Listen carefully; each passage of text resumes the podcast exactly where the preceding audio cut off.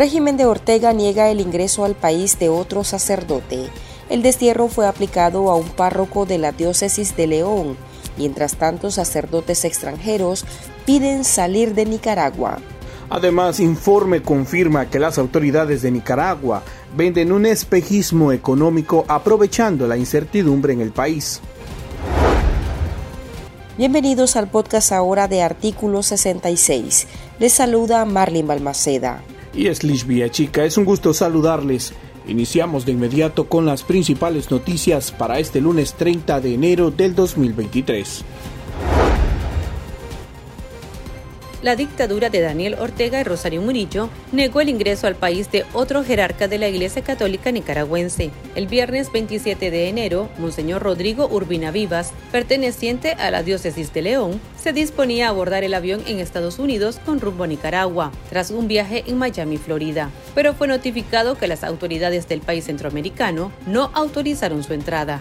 Monseñor Urbina, párroco de la iglesia San Juan Bautista de Sutiaba, sobrino del fallecido obispo de la diócesis de León, Monseñor Bosco Vivas, y conocido por aparentemente simpatizar con el partido gobernante FSLN. Al momento, el actual obispo de León, Monseñor René Sándigo, ha guardado silencio. Asimismo, se conoció del exilio forzado de dos sacerdotes de la diócesis de Matagalpa, cuyo obispo Rolando Álvarez está encarcelado.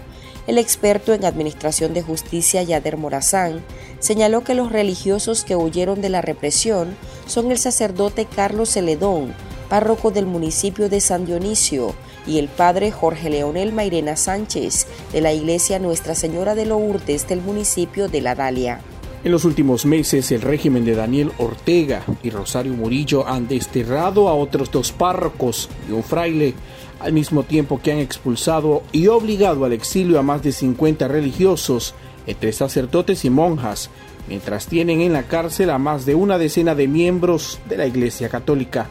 El domingo 29 de enero, el cardenal de Honduras Óscar Andrés Rodríguez alzó su voz por los sacerdotes condenados por la dictadura de Nicaragua. Por una justicia mal administrada o manipulada los hermanos de la iglesia de Nicaragua, injustamente llevados a tribunales con acusaciones falsas. ¿Cómo pueden ser dichosos esos jueces que saben que están actuando injustamente? ¿Creen ustedes que tendrán paz interior? ¿O cuando dejen esos cargos que van a poder dormir en paz? Cuando la conciencia les está diciendo, haces mal, has hecho mal. Dichosos los perseguidos por causa de la justicia. Aquellos por actuar con justicia responden a las injusticias. Por su parte, el cardenal de Nicaragua, Leopoldo Brenes, informó el domingo que los neocatecúmenos extranjeros de la Arquidiócesis de Managua están pidiendo regresar a sus países de origen, tras ser ordenados como sacerdotes en Nicaragua. El cardenal dio el anuncio un día después que un grupo de 11 seminaristas fueron ordenados sacerdotes en Managua. En el grupo se encontraban unos cuatro diáconos de Honduras conversamos sobre el tema con la doctora Vilma Núñez de Escorcia, presidenta del Centro Nicaragüense de Derechos Humanos, CENIT.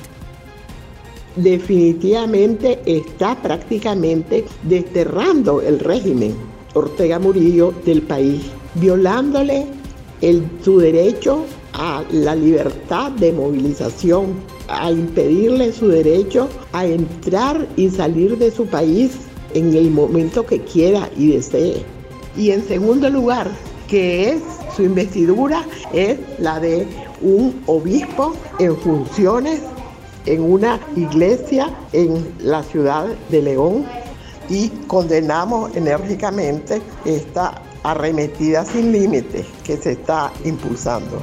En cuanto a tu otra pregunta, que están egresando del seminario como nuevos sacerdotes y que proceden de otros países, han solicitado que no los dejen en el país, que los manden a sus respectivos países a ejercer su sacerdocio. Es algo terrible que deja ante el mundo desnudo completamente las características perversas, represivas y persecutorias del régimen Ortega Murillo. Es que como nicaragüenses es vergüenza ajena ya no pueden decir que son inventos de los periodistas, de los minúsculos, que son inventos de la gente que quiere perjudicar al gobierno lo que está pasando.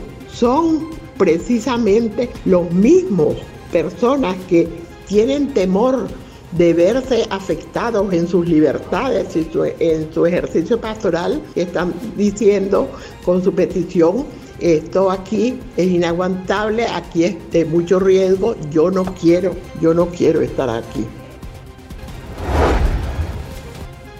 El Centro de Estudios Transdisciplinarios de Centroamérica afirmó que el régimen de Nicaragua pretende vender un espejismo económico en cuanto a la incertidumbre y migración en su primer informe de 2023 indica que la dictadura inicia débil, pero con un fuerte control social y político sobre la sociedad y su propio círculo de poder.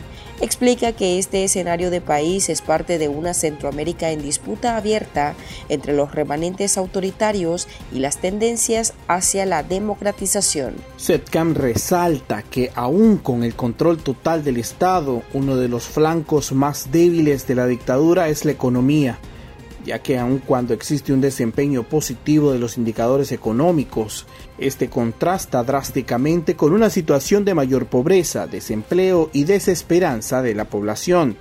Añade también que la gestión del régimen de Ortega está fracasando estrepitosamente. No puede ofrecer soluciones duraderas a la crisis social y a las difíciles condiciones de vida que golpean a la mayoría de los nicas la migración se ha convertido en el indicador más claro de la incertidumbre y el deterioro de las condiciones de vida de la población. El economista Enrique Sainz calificó las cifras económicas del régimen de propaganda embustera. Así explicó en su programa la realidad económica de los nicaragüenses.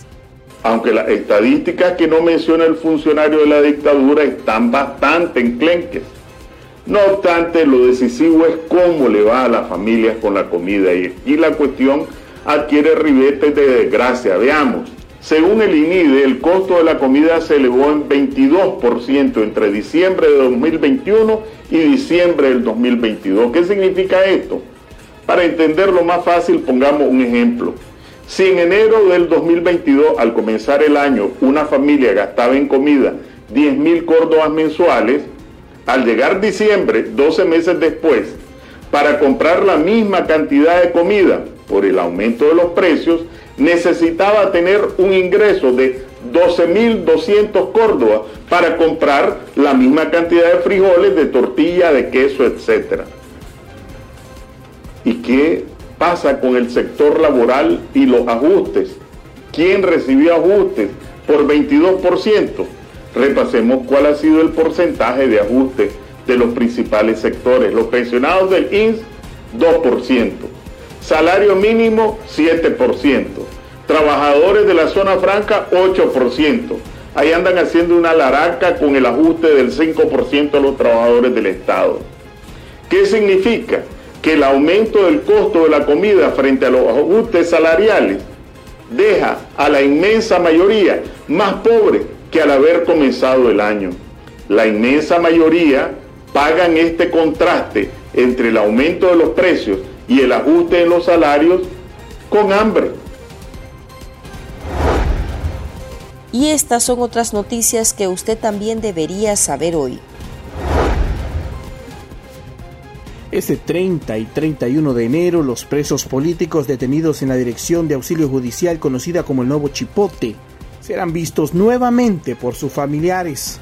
Fuentes extraoficiales informaron artículo 66 que el régimen de Daniel Ortega y Rosario Murillo autorizaron un nuevo encuentro. Los reos fueron vistos por última vez el 31 de diciembre del 2022 y el 1 de enero de este año.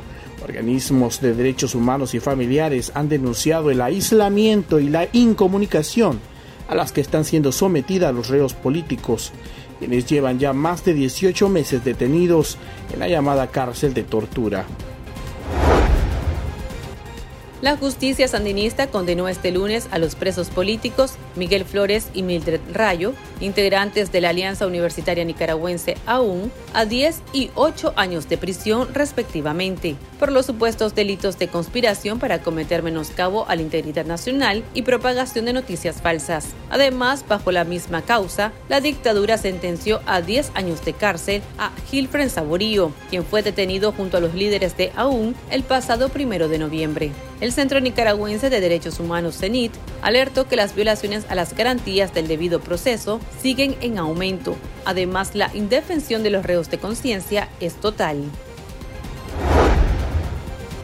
La dictadura de Daniel Ortega continúa realizando cambios diplomáticos en sus delegaciones.